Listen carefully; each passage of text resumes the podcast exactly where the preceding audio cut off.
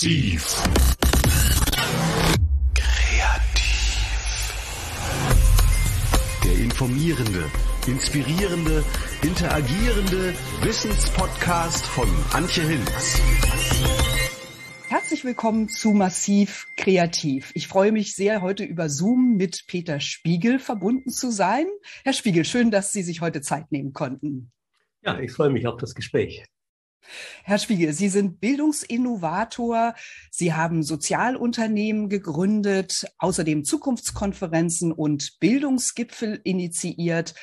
Sie sind Sachbuchautor und Zukunftsforscher. Und in dieser Funktion oder in dieser Rolle haben Sie einen Megatrend entdeckt, über den ich heute gerne ausführlicher mit Ihnen sprechen möchte, nämlich über den WeQ-Trend, die sogenannte Wir-Intelligenz. So würde ich es jetzt erstmal übersetzen. Aber Sie werden uns mehr darüber erzählen. Was hat es damit auf sich mit dem WeQ-Trend?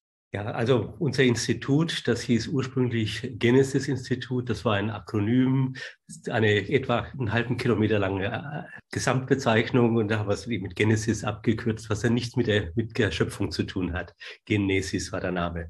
Aber wir, wir beschäftigen uns da mit sozialen Innovationen. Sozial meint mehr eben dann äh, auf Verbesserung von gesellschaftlichen Missständen, sind also intentionale äh, Innovationen. Zum Beispiel, wie können wir die Armut beseitigen? Wie können, kann es ein anderes Banking-System geben? die Kleinkreditidee von Muhammad Yunus war eine soziale Innovation in diesem Sinne. Oder wie können wir den Brockhaus etwas billiger machen, dafür um ein tausendfach größeres Ausmaß? Wir kennen das alle, Wikipedia. Projekte und daraus abgeleitete äh, Trends, die eigentlich zum großen Teil schon selber mega Trends sind.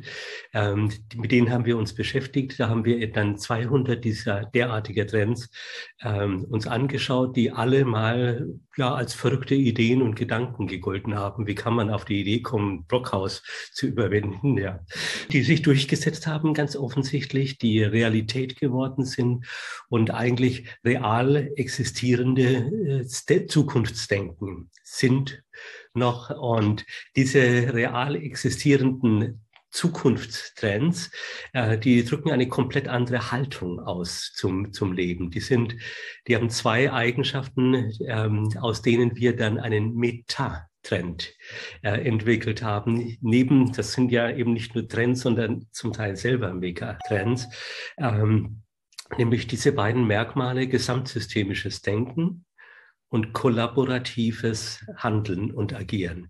Gesamtsystemisches Denken heißt im Sinne der Gesamtheit des Planeten, einschließlich deren Grenze, Grenzen und deren ähm, ökosystemischen Gesetzmäßigkeiten. Damit müssen wir, äh, dem müssen wir uns anpassen, sonst schaden wir nicht nur dem Planeten, sondern uns selbst und allen Geschöpfen darauf.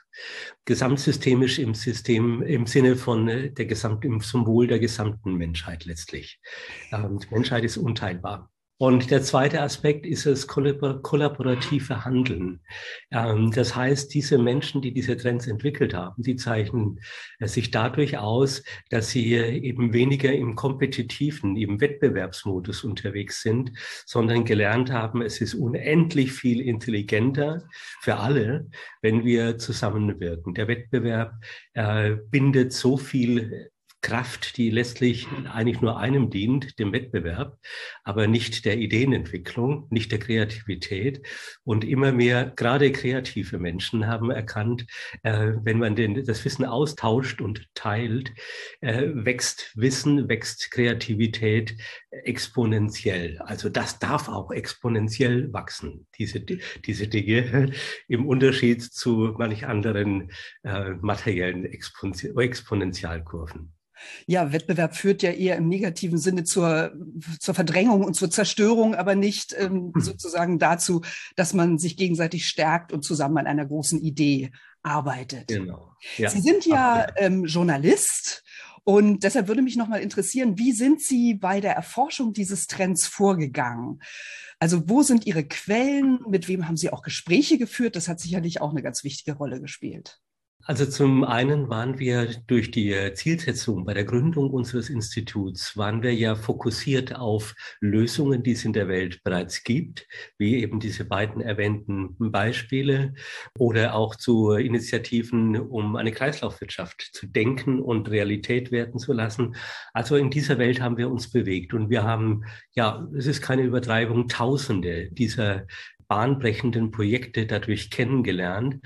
Also wir waren mitten im Teil dieser Community und haben uns zum Ziel gesetzt, an einem Ökosystem zur Förderung von sozialen Innovatoren mitzuwirken, mit den Konferenzen, mit Publikationen auf die unterschiedlichste ähm, Art und Weise. Und letztlich hat sich aus dieser Erkenntnis dieser Gedanke nahezu aufgedrängt. Dahinter steckt eben ein, stecken diese beiden Metatrend-Merkmale. Dazu habe ich, habe ich zunächst mal einfach ein Essay äh, verfasst, wo ich meine Gedanken, die ich daraus abgeleitet habe, aus dieser jahrelangen äh, Beschäftigung damit, ähm, die habe ich artikuliert und dann haben wir zusammen eben auch eine Studentengruppe einer Universität in Berlin beauftragt, das genau zu untersuchen. Das war ein ganz normaler wissenschaftlicher Auftrag und die haben das erstens bestätigt und zweitens dafür die Bestnote bekommen. Ich fand es ganz interessant, weil Sie haben in einem anderen Interview erzählt, dass es die Hochschule der Künste in Berlin war. Also keine genau, wirtschaftswissenschaftliche ja. Universität. Da habe ich gleich aufgehorcht als Kreativschaffende. Warum gerade ja. diese Hochschule? Weil äh, es geht letztlich um Kreativität dabei. Ähm, diese kreativen Leistungen dieser sozialen Innovationen, die tragen ja aus dem klassischen normalen Denken und Denkmustern heraus.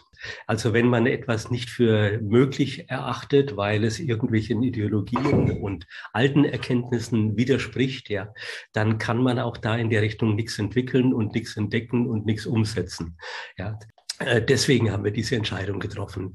Die äh, Wirtschaftswissenschaften, die sind bis heute noch zum großen Teil eigentlich Gefangenen von ideologisch verfestigten äh, Meinungen über die Welt. Zum Beispiel über Competition als praktisch die Triebkraft der menschlichen Entwicklung. Evolutionsforscher, Gehirnforscher haben das ja längst widerlegt, diese These, stört aber bis heute sehr viele Wirtschaftswissenschaftler überhaupt nicht. Die, die wollen nicht loslassen bei den ihren Dogmen. Also selbst Wissenschaft kann und gleitet immer wieder auch in Dogmen ab, weil es eben das zweite Element, ähm, das ist im Prinzip nicht vorhersagbar. Das ist eben das, was man als Kreativität nennt oder was Sir Ken Robinson mal genannt hat, äh, wunderbar auf den Punkt gebracht hat mit dem Satz Imagination ist äh, what makes us human. Das macht den Menschen aus in seinem Wesen. Ja, und äh, wenn man die Natur als äh, eine Maschine betrachtet, dann kann man dem unmöglich gerecht werden, dem Wesen des Menschen. Das war der Grund für diese Entscheidung. Diese Defizite, die Sie in den Wirtschaftswissenschaften eben beschrieben haben, die gibt es ja leider auch in anderen Bereichen der Bildung, also auch in Schulen, in berufsbildenden, akademischen äh, Bereichen. Äh, was muss sich generell gesprochen Ihrer Meinung nach ändern in der Bildung? Also in der Bildung möchte ich erstmal bewusst eine große Würdigung aussprechen für die äh, Bedeutung von Wissen. Äh, es war unglaublich wichtig, dass man wiederum aus äh, religiös motivierten Dogmen heraus zum Beispiel äh, sich befreit hat und eben gesagt hat, ich möchte es aber genau wissen, ich möchte die Natur verstehen und in der Natur, was ja auch nach religiöser Lehre Schöpfung desselben Gottes hinter allem er ist, einer spirituellen Ebene ist. Ähm, aber die menschliche Vorstellung darüber, wie die Natur zu äh, funktioniert, ja, ähm, das ist natürlich begrenzt durch unsere Vorstellungen. Wenn wir uns vorstellen, die Erde ist eine Scheibe und kann auch nichts anderes sein als eine Scheibe, dann ist es fast unmöglich zu entdecken, dass sie tatsächlich mehr ist als eine Scheibe. Ja, ähm, und Die, deswegen ist, ist die wissenschaftliche Denkweise und das, was dann letztlich die Befreiung zu wissenschaftlichen Denken gebracht hat, unglaublich wertvoll gewesen. Und kein Widerspruch auch zu, zu einer Werteorientierung, überhaupt nicht. Es geht um das Zusammenspiel. Und ja, als das dann freigelassen wurde, freigesetzt wurde, wissenschaftliche Entdeckungen zu machen in der Erforschung, nüchternen Erforschung der Natur, ähm, haben wir ja praktisch die industriellen Revolutionen, das war eine ganze Serie von Revolutionen äh, gebracht. Und deswegen ist es sehr verständlich gewesen, dass in dieser Phase der menschlichen Entwicklung äh, man fasziniert war über diese neuen Entdeckungen. Das schoss aber dann über das Ziel hinaus. Man hatte ähm, ein Bildungssystem aufgebaut und im Hinblick auf Wissen und Wissen und Wissen und Wissenerwerb und hat dann die Werteorientierung, die Haltungen und äh, die Kompetenzen, die urmenschlichen Kompetenzen vernachlässigt. So weit, äh, dass dafür eigentlich fast gar kein Platz mehr war. Man hatte gemeint und ein Bildungssystem aufgebaut auf dem Gedanken, dass, äh, der, dass wir praktisch eine möglichst große Tankfüllung an Wissen aufbauen können. Nun haben wir aber den Punkt überschritten, wo dieses Modell überhaupt noch irgendeine Chance an Zukunftsfähigkeit hat. Denn äh, das Wissen wächst so schnell, dass jetzt dann nach äh, neueren Untersuchungen in bestimmten Fachbereichen ein Student, der ein bestimmtes Fach äh, im Hochtechnologiebereich studiert, im Prinzip ab dem dritten Semester wieder anfangen müssten im ersten Semester, weil um das Neue eben aufzunehmen. Das heißt also, zu nichts anderem mehr kommen kann, als zu studieren und mit Wissen zu beschäftigen. Und da haben eben äh, Bildungsforscher, Kreativitätsforscher, Innovationsforscher und viele mehr äh, die Erkenntnis daraus abgeleitet, ähm, mit eben dieser unsicheren Situation, der Dynamik des Wissens, äh, des Veränderung des Wissens und der neuen Realitäten, die durch sowas wie ein Smartphone, äh, wir haben ja das Weltwissen äh, letztlich in unserer Tasche inzwischen äh, und den Zugang. Ähm, da müssen wir dann dem Konzept von Bildung etwas fundamental verändern wenn man das in die Formel bringen will, wir brauchen den Übergang von der Wissensgesellschaft zur Kompetenzgesellschaft. Und mit Kompetenzgesellschaft meinen wir die urmenschlichen Kompetenzen. Diese Kompetenzen sind auch nicht neu. Achtsamkeit, äh, Teamgeist, Kollaboration, ähm, und viele weitere mehr sind einfach uralte menschliche Kompetenzen, die immer Träger der Kulturen auch waren. Kompetenzen lernt man nicht im kognitiven Modus. Wissen kann man im kognitiven Modus äh, sich großartig aneignen. Ja, äh, Kompetenzen funktioniert letztlich nur äh, mit einer radikalen Verschiebung, nicht Auslöschung des anderen, aber radikalen Verschiebung zu Erfahrungslernen. Das muss in der Praxis passieren und darauf ist unser Bildungssystem überhaupt nicht vorbereitet. Sie schlagen jetzt ein anderes, nämlich das Zukunftslernen vor und haben das ähm, im Grunde auf vier Säulen gestellt. Welche vier Bereiche sind das?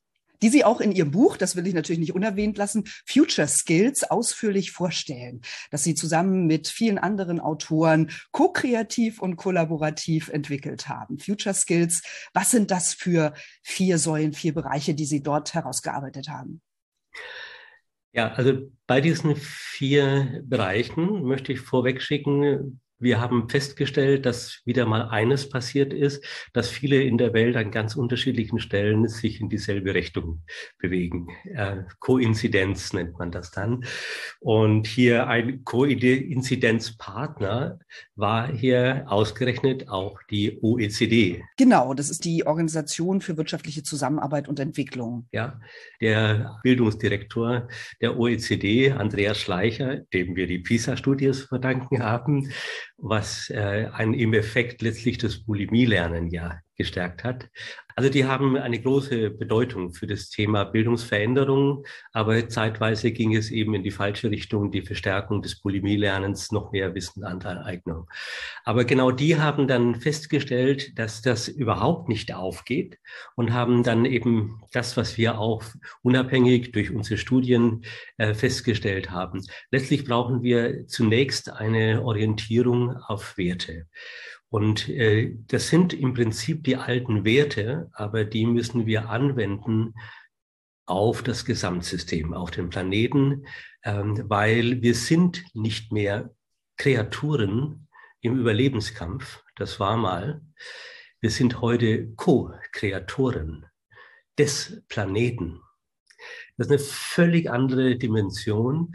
Und wenn wir da äh, die äh, Teamkompetenz beziehen nur auf unsere Familie, auf unseren Stamm, auf unsere Nation, ja, dann geht das so schief, wie wir im Augenblick ja wirklich äh, dramatisch beobachten können. Dann geht es in äh, Kriege wieder hinein. Äh, dieser Modus ist überlebensgefährlich ist völlig unhaltbar. Die Werte müssen, die Wertediskussion muss gesamtheitlich, gesamtsystemisch äh, gedacht werden. Und letztlich sind die Erklärungen auch ähm, aus den Philosophien rund um den Planeten, äh, haben eine große Gemeinsamkeit gefunden. Da, also gesamtsystemische Werteorientierung, das ist das eine und wo aber auch eben die Arroganz der Überheblichkeit, dass einer das alles besser weiß als alle anderen, keinen Platz mehr hat. Äh, der Reichtum besteht darin, indem wir, äh, der kann sich überhaupt erst dadurch öffnen, der Reichtum jedes einzelnen Menschen, wenn er anerkennt, dass das eigene Denken immer begrenzt bleiben wird. Das gilt für alle anderen Menschen genauso. Und deswegen äh, bereichern wir uns durch Zusammenarbeit, diesen kollaborativen äh, Modus. Und äh, wir werden mit diesem Modus eine Explosion unserer eigenen Erkenntnisse sehr schnell dann wahrnehmen können. Und äh, das hat mich seit meiner Jugend geprägt, dieses Denken, und ich habe nichts davon bereut. Also auch sogenannte primitive Kulturen. Ich habe so vieles von denen gelernt, was ich in unserem wunderschönen Abendland nicht kennengelernt habe und so weiter und so fort. So ist ja die ganze VQ-Idee auch in die Welt hinausgetragen worden. Genau. Sie, Sie hatten so ein Gefühl, äh, da ist was in der Welt und haben ihre, ihre Entdeckungen mit anderen geteilt und so ist diese ganze VQ-Idee und die Bewegung ja auch gewachsen. Hätten Sie alles für sich behalten, wären Sie heute nicht an dem Punkt, ähm, an dem Sie heute sind. Ganz genau. genau. Und interessant ist, dass äh, zum Beispiel jetzt in einem ja, Träger und die Entwicklungs, äh, in der Welt, Innovationsentwicklung, er hat ja den Wechsel bereits vollzogen zu diesem neuen Denken. Ja, äh, die Methode des Design Thinking, was ein gutes Beispiel dafür ist, wie heute Innovationen entwickelt werden können mit dem VQ-Modus. Äh, die arbeiten, die sind rausgegangen aus der alten Denke in, von Forschungslaboren, äh, wo eben Experten unter sich sind und meinen untereinander Innovationen entwickeln zu können. Ja, das haben sie geleistet. Ja, nicht wenig, aber die haben überhaupt keine Chance mehr mit äh, Forschungsteams, die äh, hoch, hochgradig kollaborativ aufgestellt sind. Also gerade äh, die Unterschiedlichkeit zusammenbringen, Multiperspektivität zusammenbringen, Multi ähm, Kompetenzen zusammenbringen, da sprüht der Geist äh, einfach in einer völlig anderen Dimension. Und, und vor allem geht es ja beim Design Thinking auch darum, dass man den Nutzer im Blick hat, ne? dass man sich viel mehr mit den Leuten verbindet ja. in der Entwicklung von Innovationen, für die diese Innovationen ähm, entstehen. Also wirklich mehr auf das soziale Design. Die nächste Stufe ist der Nutzen. Das ist nicht unbedingt dasselbe. Beim Nutzen kannst du dann eben auch kreatives Katzenfutter entwickeln. ähm, wenn das gewünscht wird von jemandem, wie auch immer, um das am Markt zu verkaufen. Aber der Nutzen zum Wohle der Menschheit ist eine Dimension, die, und die ist mit der Werteorientierung dazu, äh, genau. Das zweite Dimension ist dann eben, sind die Haltungen In der Wikipedia ist eben das Weltwissen Menschen möglichst kostenfrei zugänglich zu machen, zu jeder Zeit in einer völlig neuen Dimension auch. Also alle diese Trends, die wir vorher untergesucht haben, die drücken eine neue Haltung aus. No?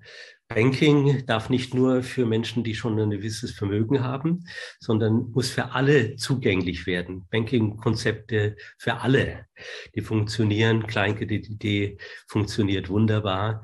Äh, also hinter all diesen Trends, das war praktisch, da waren wir selber schon wunderbar zu Hause in dieser Haltungsebene, haben wir das gründlich äh, erforscht. Und dann kommen die Kompetenzen um das die vierte Dimension noch zu erwenden, äh, anzuwenden, das ist praktisch äh, dem Rechnung tragen, dass den, das Lernen der Wertehaltung und Kompetenzen Erfahrungslernen ist, die praktische Umsetzung in Projekten. Und die äh, fünfte Disziplin ist natürlich weiterhin Wissen.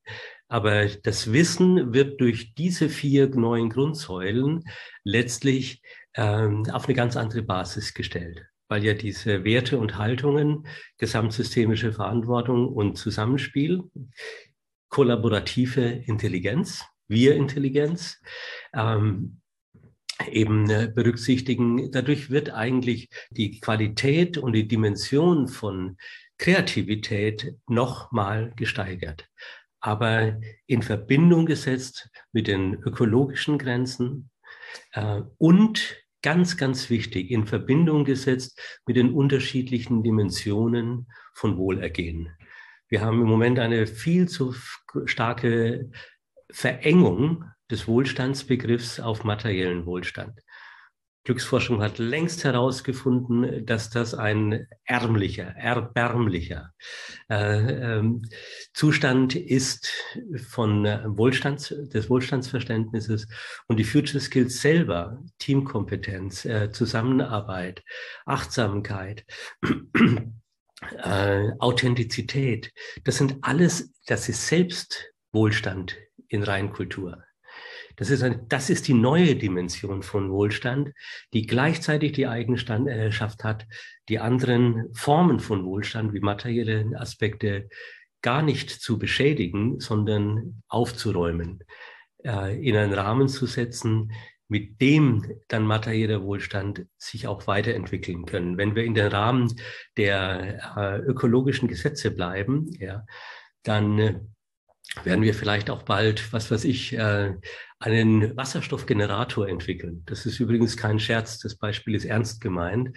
Ähm, Leute arbeiten an Wasserstoffgeneratoren, wo jeweils so viel an äh, Wasserstoff entwickelt wird, was gerade für eine bestimmte ähm, Maschinenleistung gebraucht wird.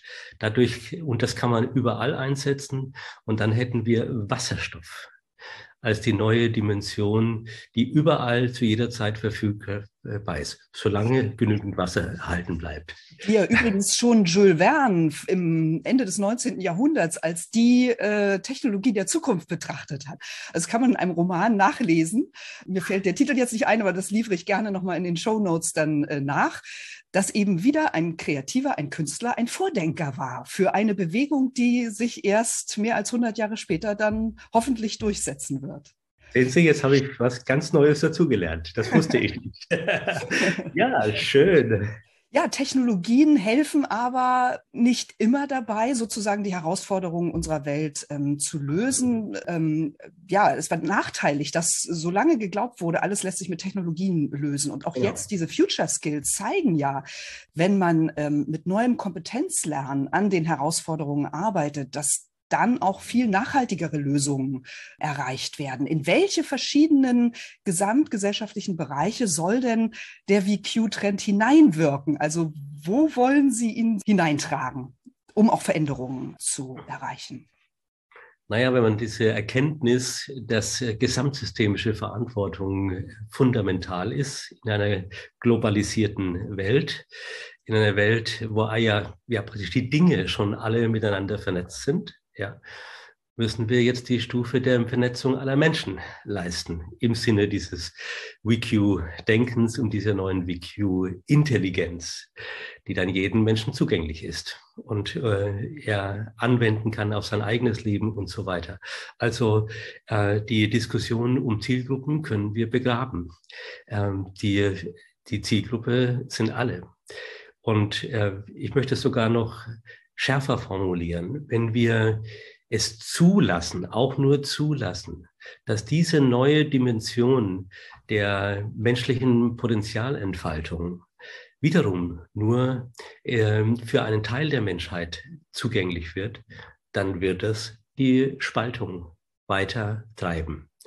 Können wir uns unmöglich leisten, weil Menschen, die sich benachteiligt fühlen, werden, äh, haben durchaus hinlänglich Zugang durch das Internet beispielsweise ähm, zu, zu wissen, wie sie eben ihre Wut und ihrem, äh, ihre Frustration ähm, Ausdruck geben können oder noch schärfer formuliert, wie sie dies bewaffnen können, bis sie sich dafür bewaffnen können. Also das sind Realitäten, die wir geschaffen haben. Da können wir auch nicht mehr wirklich aussteigen. Ähm, die Lösung ist einfach gesamtsystemisches Denken auf diesen Ebenen, Werte, ähm, Haltungen und Kompetenzen für alle zugänglich machen. Und dieses Bewusstsein fördern, dass eben die, dem Folgen ja, der Erhaltung des Planeten niemand irgendeinen Nachteil haben muss. Also der Reichtum, der Wohlstand äh, steigt für alle. Der, und ebenso, ähm, wenn die, die, die, die Angst darum, dass man selber etwas verlieren kann, wenn andere etwas gewinnen, macht überhaupt keinen Sinn mehr. Da ist einfach sowas von begrenzt und falsch. Er ist grundfalsch. Ja. Denn, spielen sicherlich ja. auch die, die Narrative oder falsche Narrative eine Rolle. Also Absolut. ich glaube, die Grünen hatten ganz lange, vielleicht bis heute, eben immer damit zu kämpfen, dass die Gesamtgesellschaft das Gefühl hatte, die wollen ihnen etwas wegnehmen und sie müssen auf ganz viel verzichten.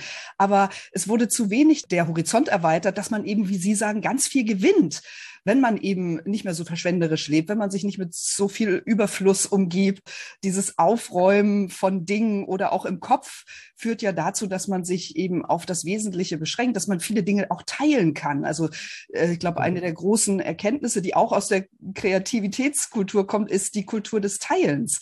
Und dass das wirklich ähm, was mit persönlichem Gewinn auch zu tun hat und nicht nur mit Verlust. Um diesen ja. gesamtgesellschaftlichen Blick zu haben, haben Sie sich ja Co-Kreatoren mit ins Boot geholt, die eben aus ganz unterschiedlichen Bereichen kommen. Also dieser interdisziplinäre Ansatz, den haben Sie in Ihr Buch und in Ihre gesamtgesellschaftliche Bewegung wie Q, Future Skills übertragen. Vielleicht mögen Sie ein paar Namen nennen oder ein paar Bereiche, um klarzumachen, wie vielschichtig diese, diese VQ-Bewegung ist, die Sie initiiert haben. Genau. Ja, wir haben es speziell auf der letztlich entscheidenden Ebene, äh, denn wenn man Werte und Haltungen nicht äh, in Kompetenzen umsetzen kann, dann war das äh, nur von geringer Wirkung. Also die Kompetenzen sind die Ebene, mit der das eben zur gesamtgesellschaftlichen äh, Kraft werden kann die brauchen wir alle miteinander. Wir haben uns dann überlegt, ähm, ganz einfach und ganz pragmatisch, wo sind Menschen, die eben äh, die, die eine oder andere Kompetenz eben schon beispielgebend äh, umgesetzt haben, großartig vorgedacht haben, großartig umgesetzt haben. Und so haben wir dann tatsächlich für die, für die, genau genommen 31 Kompetenzen, da sind wir fündig geworden aus den Kontakten, die wir schon hatten oder auf Zurufe von denen, ich kenne da noch diese und jenen, ähm, äh, so sind wir ganz pragmatisch vorgegangen. Ja. Nicht also ein Curriculum entwickelt, wo man wieder so tut, als könnte man das äh, ewige Wissen einfach mal in ein paar Formeln bringen. So, so, so ist die Natur nicht beschaffen, so ist nichts beschaffen. Ähm, die, alles hängt mit allem zusammen. So, also wir sind, haben beispielsweise Gerhard Hüther, den bekannten Gehirnforscher, angesprochen, ähm, der ja, ja ein par excellence Vertreter ist für, das, für Potenzialentfaltung, ja, ähm, dass er auf unterschiedliche Weise ausdrückt. Als Gehirnforscher diese ganze Welt der Future Skills äh, hervorragend erforscht hat und daraus die aus meiner Sicht äh, die wunderbare Formel äh, entwickelt hat, das Menschliche zu fördern, ist ähm, die wichtigste Aufgabe im 21. Jahrhundert, diese menschlichen Kompetenzen. Wir haben die Maya Göppel gewonnen, ja, für Transformationskompetenz. Und zwar die gesamtgesellschaftliche Transformation. Wir können ganz große Ökosysteme Wirtschaftssysteme, politische Systeme, alle miteinander transformiert werden. Das ist ihre Schlüsselkompetenz, hat sie zur erfolgreichsten Sachbuchautorin, äh, Autorin 2021 äh, in Deutschland gemacht. Äh, sie ist äh, dabei. Uli Weinberg. Uli Wein, Ulrich Weinberg ist der Chef von dem Hasso-Plattner-Institut School of Design Thinking, was ich vorhin erwähnt habe. Präsident des Weltverbands von Design Thinking. Margret Rasfeld, um noch Namen jetzt auf der Ebene der Bildung Welt zu, ähm, zu benennen. Margret Rasfeld hat äh, Schule im Aufbruch mit anderen gegründet, mit Gerald Hüther beispielsweise. Also diese Vernetzungen, die gab es auch schon äh, vorher jetzt naheliegenderweise. Und äh, Margret Rasfeld äh, gilt inzwischen als europaweit kreativste Bildungsinnovatorin. Sie war ja Schulleiterin in Berlin äh, der Evangelischen Schule Berlin Zentrum, ESBZ. Und die hat ja völlig verrückte Dinge gemacht. Soll ich mal ein Beispiel hier anbringen? Gerne, Praxisnähe ist immer erwünscht. Genau. Also die Margret Rasfeld äh, hat ein Lernbüro äh, als Konzept aufgegriffen. Das hatte irgendjemand als Idee entwickelt und sie hat gesagt, jetzt machen wir das mal und hat an ihrer Schule praktisch eingeführt, dass Schüler im Prinzip aus einem Lernbüro sich die Bildungsmaterialien selber aussuchen konnten, die ihnen ganz individuell in Teams oder wie auch immer im Peer-to-Peer-Learning-Modus, also wo man sich gegenseitig Dinge vermittelt. Also sie konnten wählen praktisch, welches Material sie nutzen und in welchem Modus sie sich bestimmtes Wissen erwerben. erwerben ja. Und die Lehrerinnen und Lehrer waren dann mehr äh, Lernbegleiter dabei und ließen sich darauf ein und haben die unterschiedlichen Wege begleitet. Ähm, das hat natürlich eine Explosion an Motivation äh, geschaffen. Und dann hat sie noch das Fach äh, Verantwortung eingeführt, äh, wo man praktisch Umsetzung, Praxislernen, Erfahrungslernen äh, anhand real existierender Probleme äh, geübt hat. Und äh, das wurde noch gesteigert durch das Thema Herausforderung. Äh, in höheren Klassen musste man eigentlich fast Unmögliches tun, sich auf Herausforderungen, auf die man sich nicht vorbereitet fühlt, einlassen ähm, und ja, mit ganz wenig Geld zu schauen, wie man was eine, äh, eine, eine Reise über 14 Tage dann bewältigen kann in, in einem Team, äh, wo das Team sich finden muss und so weiter und so fort. Ähm, und die also aus dem Ganzen ist zum Beispiel etwas vollkommen Abartiges entstanden, nämlich ähm, die Idee, praktisch ein gesellschaftliches Problem, das die Schülerinnen und Schüler dort natürlich mitbekommen haben. An den anderen Schulen haben die meisten eben total, die Lehrer Probleme, Schüler zu motivieren. Und haben die einfach gesagt, eigentlich sind doch wir die Experten. Wir haben das bei unserer Schule gelernt wie Lehrer Schüler wunderbar motivieren können. Ja, also bieten wir doch mal eine Lehrerfortbildung an. Schüler und Schülerinnen haben eine Lehrerfortbildung entwickelt mit den Lehrerinnen und Lehrern dieser ESBZ-Schule. Und das äh, haben inzwischen zehn, Zehntausende von Lehrerinnen und Lehrern besucht. Und das Echo ist äh, generell, das ist die beste Lehrerfortbildung, die wir jemals erfahren haben. Hat uns am meisten weitergeholfen. Genau, das ist diese Kompetenzlernen aus erster Hand, was Sie eben sagen. Es hat nichts mit Theorien zu tun, die man eben durch Wissensvermittlung in sich hineinschaufelt, sondern man erfährt es im eigenen Leibe von den Leuten, die das schon mal praktiziert haben, die das mit ja. Begeisterung weitergeben. Und so funktioniert es letztlich. Sie haben ja auch Manfred Schweighofler mit im Boot, den Manfred, wunderbaren Opernregisseur, der genau. vor allem auf Begeisterung setzt. Und ähm, Begeisterung, gestern, gestern ja. Abend haben wir gerade so einen schönen Zoom-Austausch gehabt, ähm, wo er eben erzählt hat, dass er, wenn er in Unternehmen geht und die Chefs sich darüber beschweren, dass ihre Mitarbeiter nicht motiviert sind, dann immer nachfragt, aber wie säen Sie denn Begeisterung in Ihrem Unternehmen? Und dann kommt erstmal ein großes Schweigen. Also Begeisterung gehört eben auch zu diesen Future Skills. Und genau. in diesem Zusammenhang würde mich interessieren, welche Rolle spielen denn generell künstlerische Methoden innerhalb dieser ähm, WeQ und äh, Future Skills? Welche haben ja. Sie da noch herausgefunden? Also Manfred Schweighofer ist ein wunderbares Beispiel äh, dafür. Ähm, ein, ich nenne ein anderes Beispiel, ähm, wo die jetzt nicht in dem Buch mit äh, beschrieben sind. Ähm, aber das Projekt begleite ich auch schon seit ja, über 20 Jahren. People's Theater heißt das. People's Theater.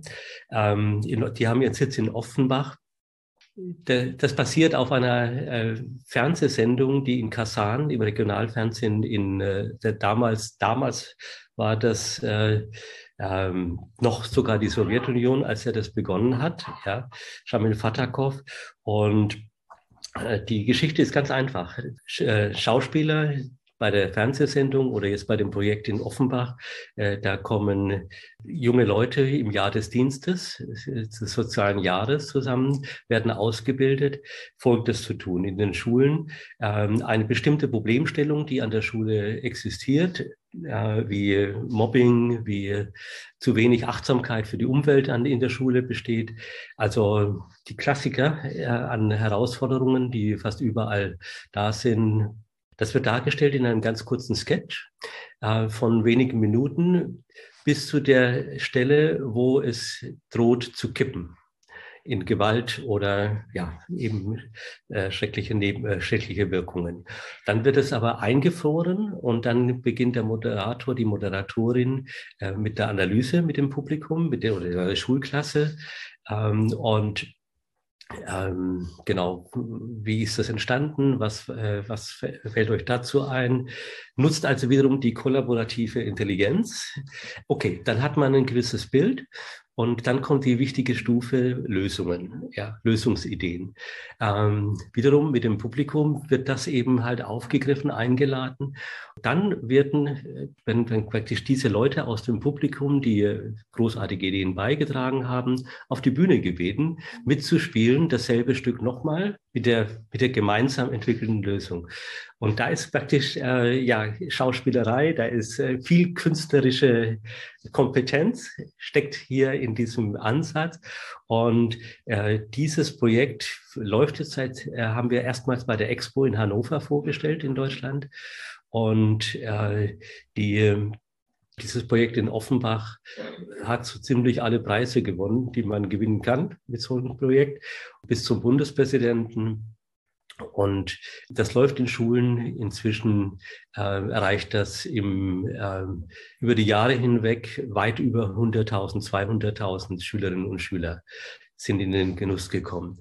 Das, das ist Praxislernen genau. äh, in, in einem verdichteten Format, ja, wo alle mit sind und alle begeistert sind und es geht um ihre Probleme, um ihre äh, Analyse, um ihre Kompetenzen, um ihre Lösungsideen.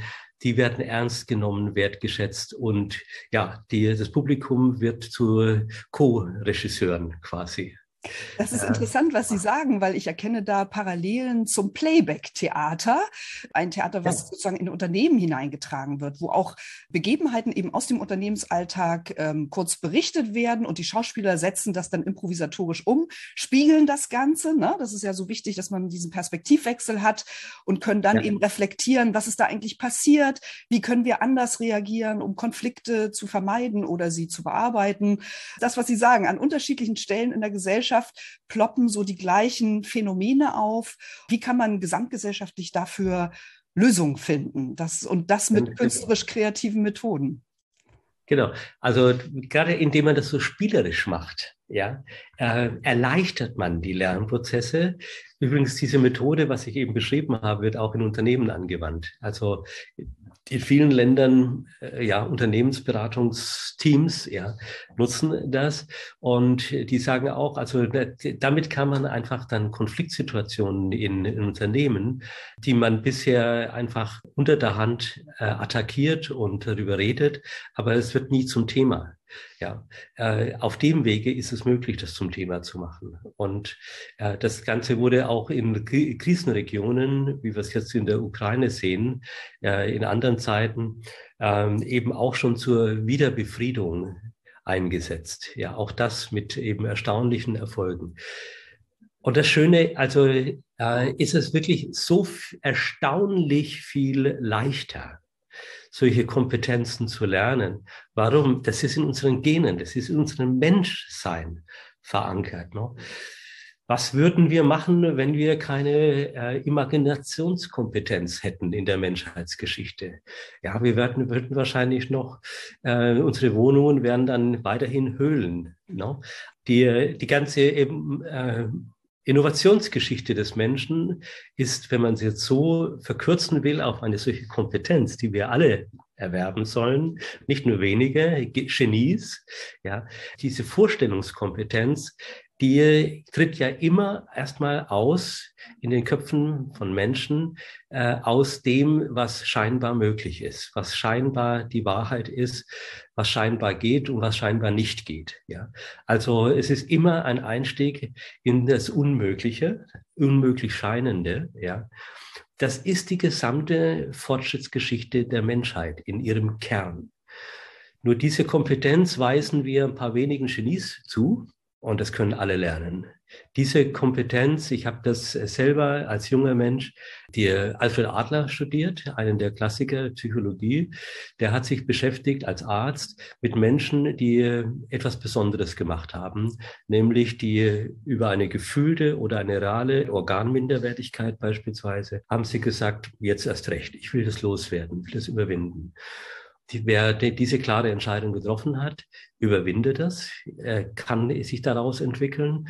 Und später hat Adler sich die Frage von der anderen Seite her gestellt, sind die Genies ja vielleicht Überkompensierer, die genau diese Entscheidung getroffen haben. Und er hat dann das Biografie für Biografie festgestellt. Und ich habe mir dann, ich habe das als 17-Jähriger, diese, diesen Wahnsinn gehört, gelesen mich damit beschäftigt und habe dann gesagt, ey, das wäre doch scharf, das probiere ich jetzt aus. Ja. Und ich habe dann tatsächlich meine super, ich habe eine Superkompetenz gehabt, Mathematik. Ja, die habe ich gesagt, okay, die, die stelle ich jetzt mal zur Seite. Ich beschäftige mich mit meiner staatlich geprüften Nichtkompetenz im Umgang mit der deutschen Sprache. Ja, ich war total Versager im Umgang mit der deutschen Sprache, Dauerabo 4. Niemals elf Klassen, nie eine bessere Note als vier. Also ich war staatlich durchgeprüft. ja, und das wollte ich dann entwickeln und ich habe das zu meinem Beruf gemacht. Aber diese, ich habe praktisch mich als Selbsttest, im Selbsttest geprüft, kann ich äh, ein nach der anderen Schwäche, ja, die ich mir, die ich mir zugewiesen habe, die andere mir zugewiesen habe, bin da ausgetreten und habe gesagt, und wie geht's doch? Mhm. Alles Mögliche ja war einmal unmöglich. Das ist eigentlich die große Botschaft, und es kann Imaginationskompetenz, das ist so mein Spezialgebiet deswegen geworden. Und äh, die möchte ich eben wirklich eigentlich vermitteln allen Menschen, weil sie sich alle befreien können. Und zwar unglaublich viel leichter, als sie meinen. Walt Disney hat mal gesagt, can dream, can do. Also was du träumen kannst, kannst du auch machen. Oder bei den Musikern sagt man, can sing, can play. Alles, was du singen kannst, kannst du auch auf deinem Instrument spielen. Also das hat ja auch mit Imagination zu tun. Absolut, absolut. Und ja. diese Kraft der Imagination, die gibt's ja auch in ganz verschiedenen künstlerischen Bereichen. Also die Architekten, okay. die sich halt ähm, Bauwerke vorstellen, die genau. Autoren, die sich eben diese Romanplots ähm, entwickeln oder die Filmemacher, Opernregisseure im Theater, die genau. Schauspieler, die irgendwelche Geschichten, persönlichen Geschichten und Dramen durchleben oder auch heutzutage die Game Designer, ne? die die Spielewelten ja. in interdisziplinären Teams erfinden.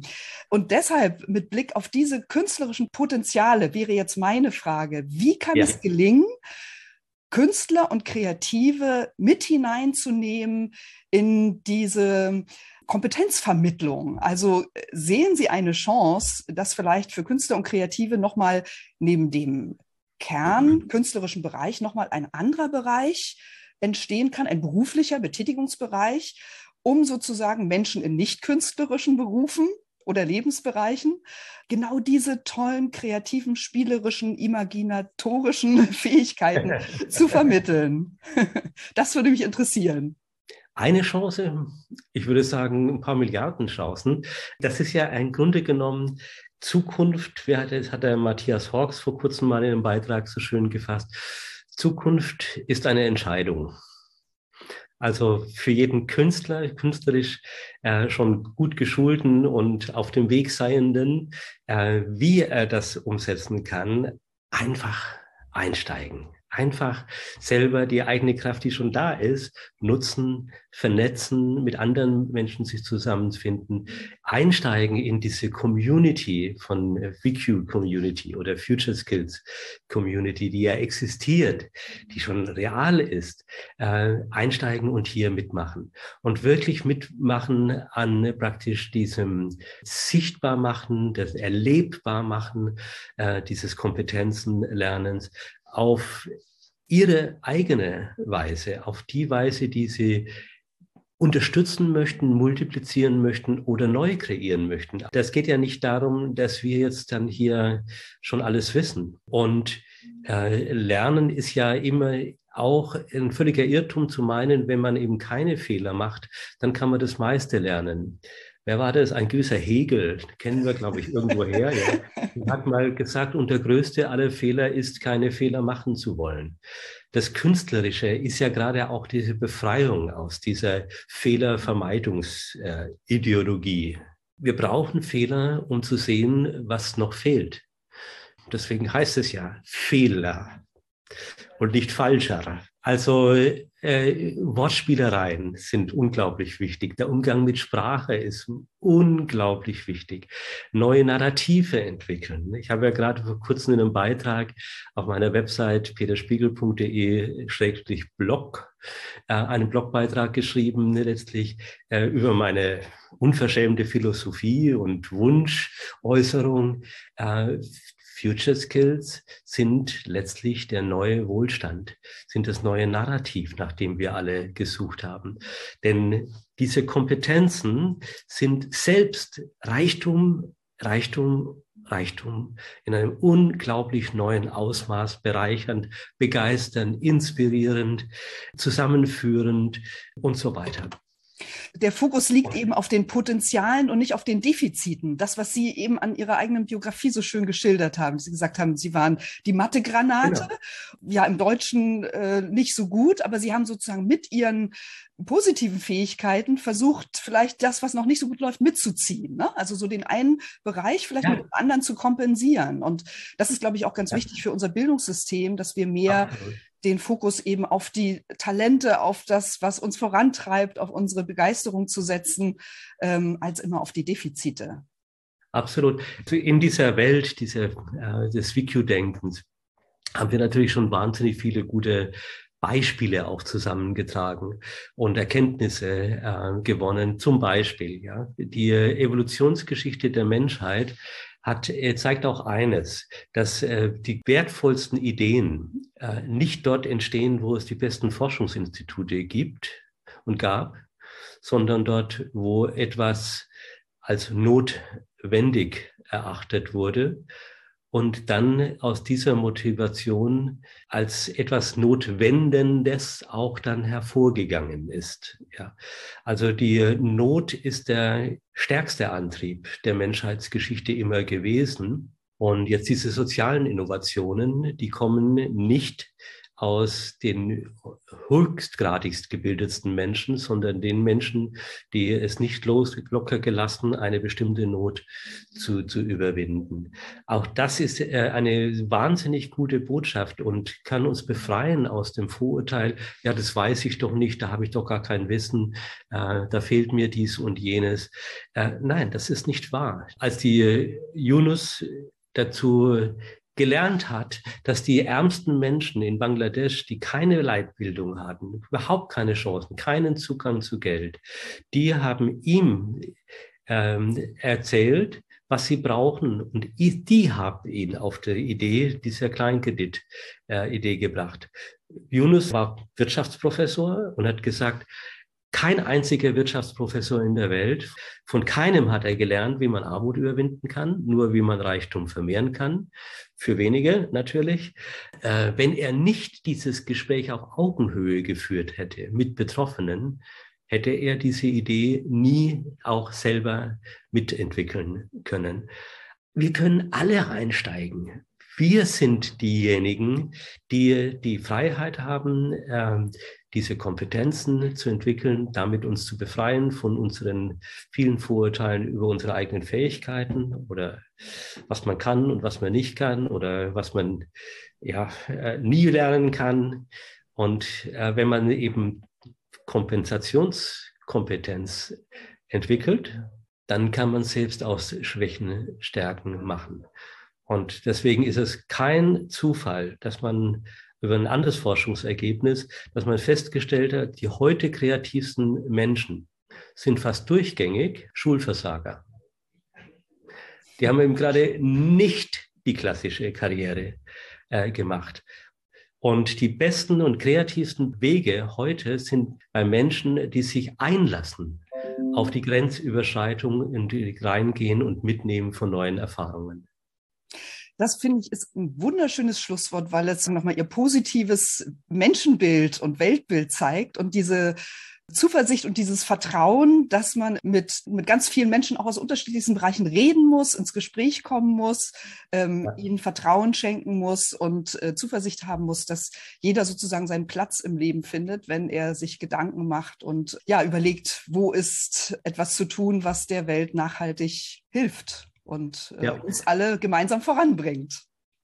Lassen Sie uns gemeinsam schauen, wie wir die Kreativszene hier mit einladen und gewinnen für wirklich dieses neue Narrativ, diese neue Hoffnungsgeschichte. Die brauchen wir aus ökologischen, aus friedlichen und so vielen weiteren Gründen. Und die ist machbar. Vielen, vielen Dank, lieber Herr Schwiegel. Ich hoffe wirklich, dass die VQ-Bewegung möglichst viele Menschen ähm, findet, dass sich viele anschließen und dass dieses ko-kreative Aktivwerden dadurch ausgelöst wird. Viel verändert und viel transformiert. Also ich danke Ihnen sehr für diese Einblicke in die VQ-Welt der Zukunftskompetenzen. Das war Peter Spiegel, Bildungsinnovator und Kopf der VQ-Initiative. Herzlichen Dank. Danke Ihnen.